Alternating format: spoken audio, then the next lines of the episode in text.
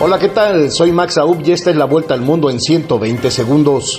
Sirenas antiaéreas sonaban hoy en la capital de Ucrania mientras las fuerzas ucranianas reforzaron las defensas en ciudades clave amenazadas por Rusia. Se cree que miles de personas han muerto en todo el país desde que comenzó la invasión.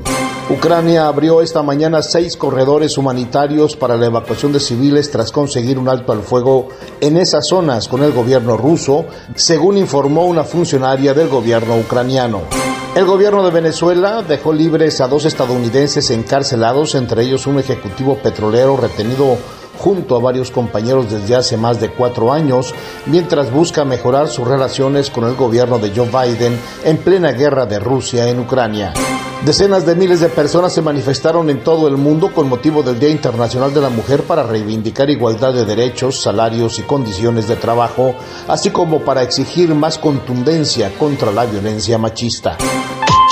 ¿Te aterra hablar frente a un público, ya sea en vivo, en tus redes sociales o simplemente grabar un video? Max Aub te prepara para mandar el miedo a volar y tomar control de tus nervios. En tan solo nueve sesiones, Max Aub te transforma. Escríbele al 786-409-8724. 786-409-8724.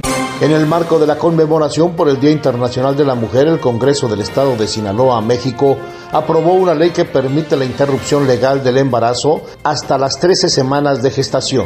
El Congreso de Guatemala aprobó en pleno Día de la Mujer una ley que criminaliza y endurece las penas en prisión contra el aborto y prohíbe al Estado informar o educar sobre la diversidad sexual.